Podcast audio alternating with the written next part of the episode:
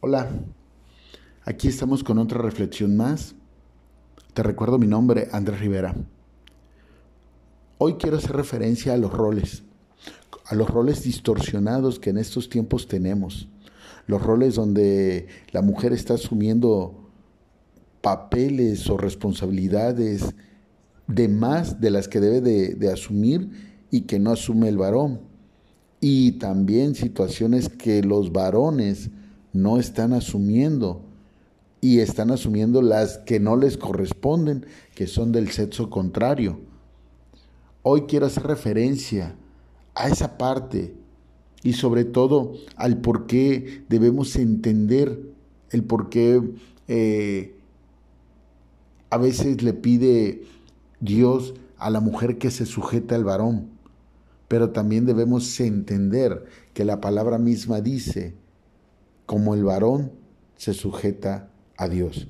Porque completo dice, mujer, sujétate a varón como él se sujeta a Dios. Quiere decir, quiere decir que el varón, si quiere que su mujer se sujete a él, él debe estar sujeto a Dios, porque un varón que sabe sujetarse, sabe lo que Dios quiere, de cómo tratar a su esposa, de cómo tratar a su familia, es porque sigue las enseñanzas de Dios. Y si no sabes cuáles son estas enseñanzas, eh, puedes leer el libro de Efesios, el libro de Efesios y sobre todo el capítulo 6. Por ello es importante que sepamos el porqué de las cosas. Por ello es importante que sepamos el cómo tratar a nuestra pareja, si queremos tener familias sólidas, familias que no terminen en la desunión, en la desintegración, debemos de saber los roles del varón, como también la mujer debe saber sus roles, pero también debemos de saber cómo tratarnos, cómo manejarnos y el por qué. No es porque Dios sea machista, no es porque la palabra empuje al machismo, es por un orden. Y dice el versículo 8 del capítulo 2 en adelante, Quiero pues que los hombres oren en todo lugar, levantando manos santas, sin iras ni contienda. Asimismo que las mujeres se, se atavíen de ropa decorosa, con pudor y modestia no con peinados ostentosos, ni oro, ni perlas, ni vestidos costosos, sino con buenas obras, como corresponde a mujeres que profesan la piedad. La mujer aprende en silencio, con toda sujeción, porque no permito a la mujer enseñar ni ejercer dominio sobre el hombre, sino estar en silencio, porque Adán fue formado primero después de Eva, y Adán no fue engañado, sino que la mujer, siendo engañada, incurrió en transgresión, pero se salvará engendrando hijos si permanece en fe, amor y santificación con modestia. Amén. Quiero decirte que podría decir algún varón, ah, ya ves, ya ves, ahí dice Dios que te sujetes a mí, dice Dios, varón, si una mujer no se sujeta es porque tú no estás haciendo lo que te corresponde. Y déjame decirte que lo que te corresponde es trabajar honestamente, poner orden honestamente, porque dice la misma palabra en el capítulo 10, dice, es necesario que el obispo sea irrepresible, marido de una sola mujer, sobrio, prudente, decoroso, hospedador, apto para enseñar, no dado al vino, no pendenciero, no codicioso de ganancias deshonestas, sino amable, apacible, no avaro, que gobierne bien su casa, que tenga a sus hijos en, su, en sujeción con toda honestidad, pues el que no sabe gobernar su casa, ¿cómo cuidará de la iglesia de Dios?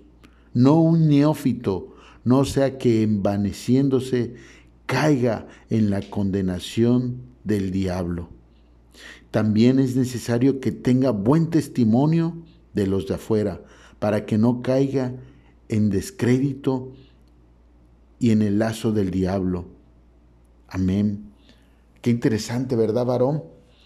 La primera palabra que te leí, wow, excelente, la mujer se tiene que sujetar ahí, pero ahí tienes, varón, todos los pequeños detallitos que Dios marca que debes de tener en tu vida. Debemos de ser varones que aprendamos a buscar a Dios primero, que aprendamos a guiar nuestra casa, pero primero nosotros debemos aprender con humildad a caminar hacia Dios. Debemos de aprender con humildad. Y mujer, no es que Dios esté en tu contra, pero Él está poniendo un orden.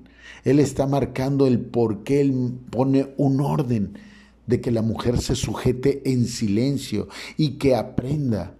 Y, y sí dice claramente que la mujer se salva engendrando hijos, pero debe de permanecer en fe, en fe, en amor y en santificación. Y cuando habla de santificación, habla de tus pensamientos, ¿sí? Debes de tener pensamientos puros. Dice la palabra que Dios tiene pensamientos de bien y no de mal. Dios tiene pensamientos de bien para ti, mujer, como los tiene para tu parón, para tu pareja, como los tiene para tus hijos. Y así deben de ser los tus pensamientos hacia todos aquellos que te rodean, hacia tus hijos, hacia tu varón, hacia tus padres, pensamientos de santificación, pensamientos de bien, y deben de ser con modestia, con humildad. Más adelante, en el versículo 11 del capítulo 3 dice, las mujeres asimismo sean honestas, no calumniadoras, sino sobrias, fieles en todos. Me explico, fiel en todo, pero sobre todo que sean honestas y no calumniadoras. ¿Cómo está tu, tu, boca cuando se sientan a comer y platican del vecino o de la compañera del trabajo o del jefe? ¿Cómo está tu boca cuando hablas de los familiares de tu, de tu pareja? ¿Cómo está tu boca cuando hablas de tus mismos hermanos? ¿Cómo está tu boca? ¿Es edificante? Las semillas que tiras al aire y las semillas que se ponen este, en los oídos de aquellos que te escuchan, qué semillas son. Por ello, es importante que aprendamos cómo debemos de ser como varones, asumir nuestros roles, qué no hacer para ser nosotros esos varones que verdaderamente saben llevar en dirección el hogar, como lo marca la palabra.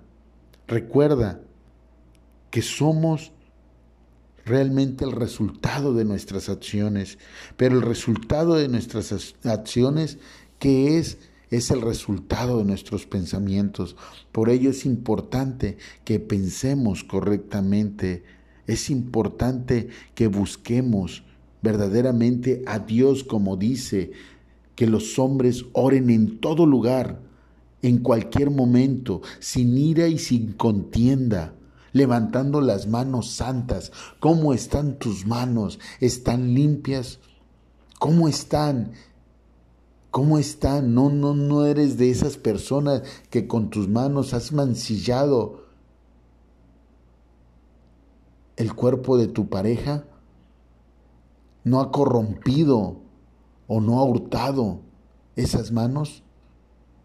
Debemos de asumir los roles que nos corresponden en amor y en bendición, porque necesitamos que esta sociedad mejore y esa responsabilidad está en nosotros.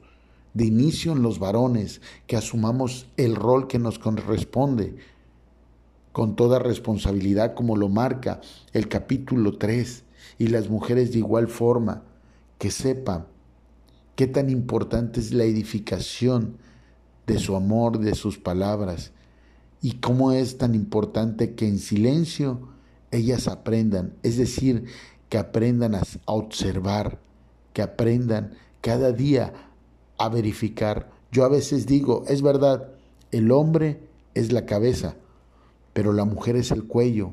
Le dice al hombre a dónde voltear, cuándo voltear y cómo voltear.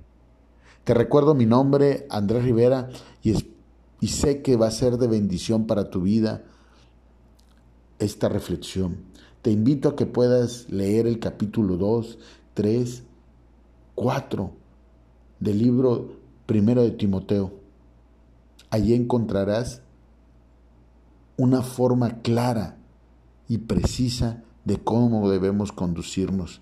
Y si quieres edificar tu relación, tu matrimonio, ya sea tu varón o ya sea tu mujer, o tu mujer quiere saber lo que debes de permitir del varón, te recomiendo que leas el libro de Efesios también para que se den cuenta lo que es el amor. Te recuerdo mi nombre, Andrés Rivera, y deseo que tengas más que bendiciones. Hasta la próxima.